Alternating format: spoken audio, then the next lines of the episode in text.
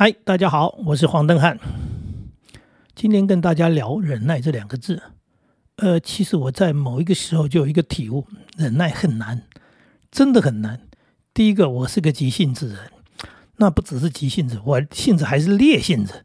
啊，人家说那种哈烈嘛，啊，就是我不大这个受约束。从小时候，可能父母亲给我很大的自由空间，然后再来呢，我一直被标记成一个叫做顽皮捣蛋、不听话的孩子。也因为这样的一个标签，好像让我也得到了一种自在，就是哎，我如果出了一些状况，如果我怎么样啊，基本上也就符合我的形象嘛，我不就是这样的嘛？所以在我。尤其我妈妈的心目当中，我哥是一个非常乖巧的孩子，非常听话，不让他费心的孩子。那我呢，我就是那个刚好相反的，就是让他头痛啊，那闯祸啊，那总是要要要花很多的这个力气在我身上。那我是这样长大，但是这样长大之后，当然有一些所谓特殊风格哈。那还好，就是跌跌撞撞啊，磕磕碰碰当中呢，我也就还还还在正途上，并没有走歪还。只是因为这样的一种个性，当然就是自己也觉得很辛苦啊，很辛苦当中又发现不大辛苦，为什么？因为我发现像这种标准的这个人格特质里面，就像刚刚讲的，像我哥这一型的人，像这社会上大家要求这一型人，就是哎，你要这个什么，呃，要非常的非常的自我管理以以外啊，最重要是他们的个性就是比较。嗯，我不能说软弱，那叫做什么退让？那不是有那么一句话吗？说忍一时风平浪静吗？退一步海阔天空吗？所以我们的教育不就是这样吗？说你不要出头，呃，你退在后面，人家有意见，你不用有意见。为什么？因为已经有人发表意见了。那如果没有人呢？没有人有意见呢？那你更不应该有意见。为什么？因为都没人有意见，你还发表意见。所以其实社会上这种是属于一种叫做常态，就是多数人不愿意出头。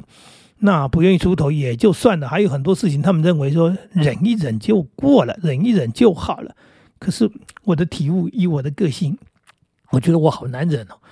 我非常难忍的情况之下，我就是，哎，我一定要说，哎，因为我看到了问题，所以我要举手发言。所以我从小开班会的时候，大概没几个像我这种人开班会。我说不是在开会吗？为什么大家从头到尾都没意见？提了一个提案，没有任何一个人有意见。你不是也是经历过这样的东西吗？我相信多数人都这样。从国中开始开班会，一路什么什么什么，不管在哪里读书，你高中什么什么都好，我们在学校里面开班会，几乎开会就形式上的什么干部报告、主席报告、干部报告，然后结束了。为什么？因为所有的提案讨论都没办法讨论。哎，都没人讨论，哎，因为没有人要发表意见。那我不知道现在的年轻的世代是不是比我们的年代好一点？我们的年代就是这样过来。可是我受不了，我就就是要举手发言。我认为这件事情我就有意见、有看法。然后我不认为这个事情是哎不能讨论，他不就是要提出来讨论的吗？所以我发表意见之后，我不是坚持己见，而是说我希望大家讨论。结果发现这个社会好奇怪啊。好了，除了这个以外。还有看到很多事情，还有包含自己遭遇到很多事情，人家都说：“哎呀，你你就不要讲了哈，呃，你就算了算了。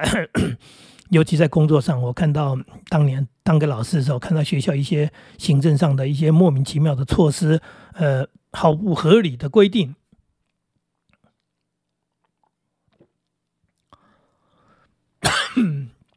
我不能接受，大家也不能接受。但是他们逆来顺受，哎，这个很奇怪，就是好像我们的这个整个社会教育就是这样。那其实这个问题是在我到之前，因为我是个年轻人，我之之前嘛，对吧？我比较年轻，我刚到，我发现这个问题根本就是多年以来问题，从来没人反映，从来没人想要解决它，他们就接受忍耐。那我不行，我开会我要提出来不？提出来质疑啊，我要讨论这个问题。当然上面会给我压力。呃，旁边的资深的同事就拉着我坐下吧，坐下吧。哎，干嘛不要讲了？讲没有用了。大家的态度都这样。我说我怎么讲没有用呢？你们从来都没人讲，你们从来都不提提出所谓的质疑或者叫做反对意见，那他当然就认为理所当然嘛。结果，呃，我的冲撞，呃，是有用的。因为我毕竟不是在一个专制政体里面，我只是在一个学校系统里面，这些行政有些呢是迂腐。所谓的迂腐是代表什么呢？他也不是擅权，说他专制，他是霸道，不是，他根本没花脑筋。也就是说，他这个规定规定在那里了，时过境迁了，时代转变了，时间背景到时空都改变了，根本不适宜了。他也没想要改变，因为他就说以前是这样，现在这样。你不觉得很多的单位机构是这样吗？不管是诶公家的或者是私人的，常常就这样啊，没有人去思考说啊，已经不一样了。那现在因为经过一个什么样的一个转变，是不是这个东西要调整？他们嗯没感觉，所以呢，我就一直提意见，所以就是不断的不断的去刺激这个团体，所以学校的行政对我呢，呃不很满意。但是呢，又无可奈何，因为我讲的很有道理，然后我也刺激他们去思考之后，确实有些事情就改变好了。当然，这是指顺利的部分。那当然也有所谓不顺利的部分，就是当你提出意见的时候，那个人他不爽了，主办人、承办人他不爽了。那呃，虽然在学校里面没有所谓的。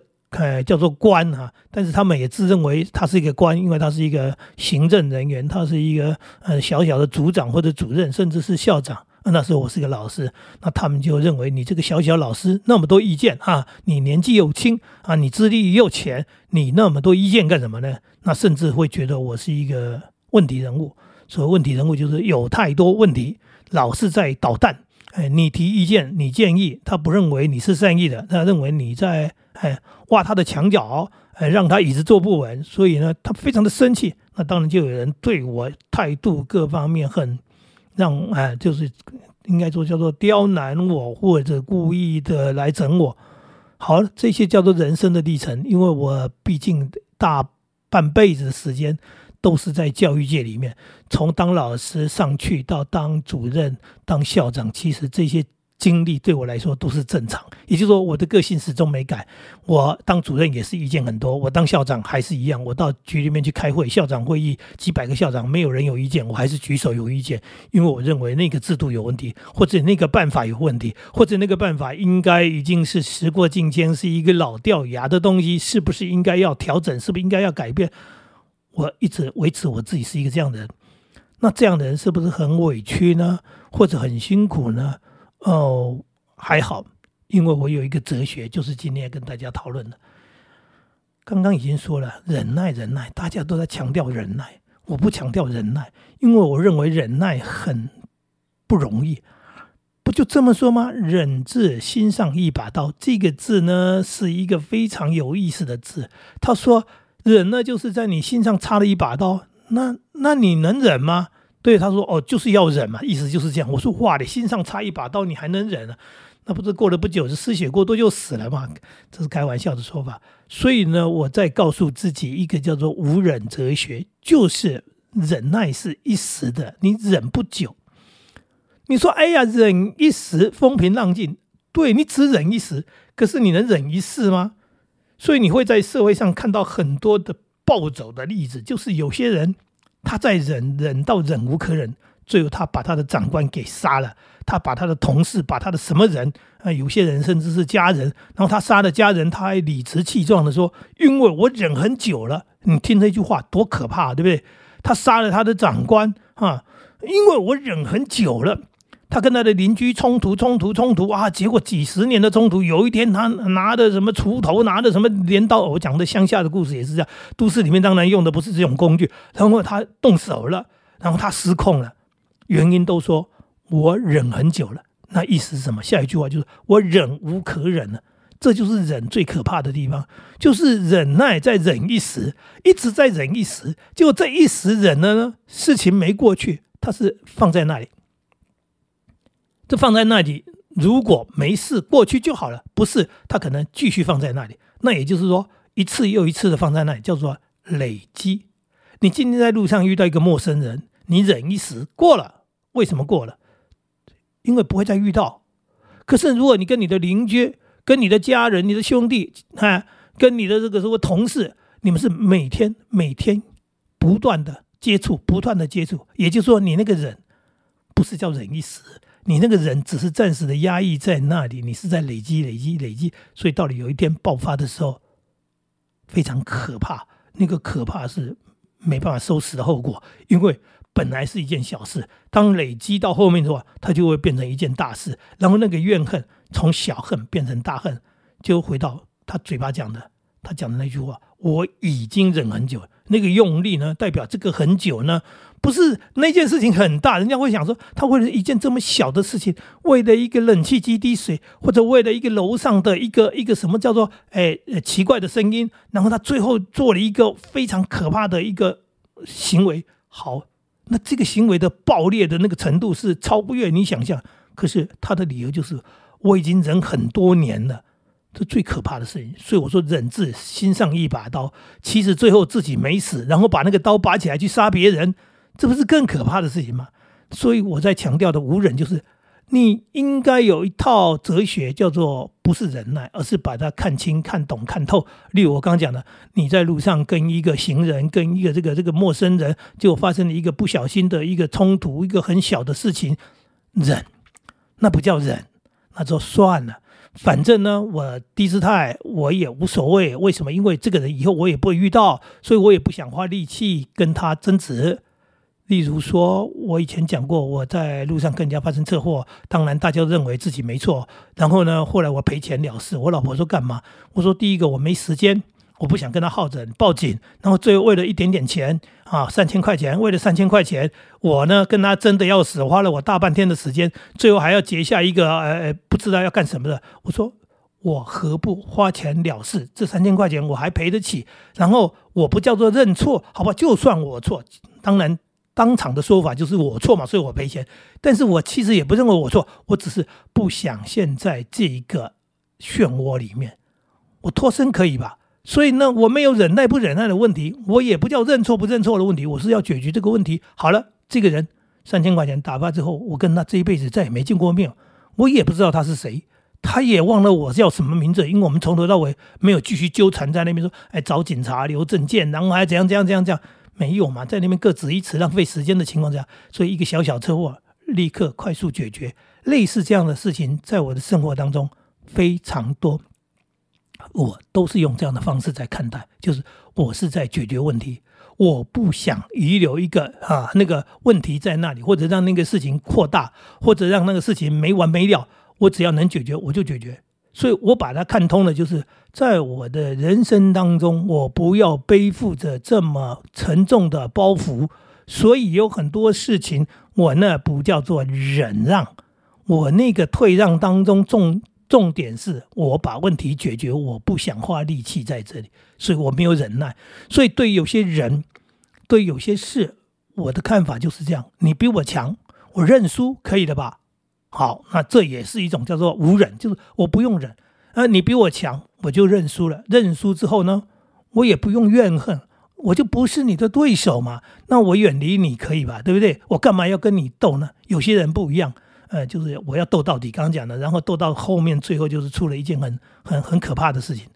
那有些呢，有些人叫做无赖，嗨，然后我也衡量过，说我不需要跟这种人斗，哎，他是强咬，他也是无赖也好，我觉得你你啊，你没有价值，可是我很重要，我不可能拿这一块哈。如果讲说我是一颗珍珠，我去哪里跟你这个石头来对撞来碰，然后说看谁，哎。哎，怎么样？我说这不是硬跟软的问题，是你没价值。我跟你一拼，就算是同归于尽，我也亏本啊。那我干嘛要跟你拼呢？所以我也不拼，所以我可以放弃，我可以离开，我可以认输啊。因为什么？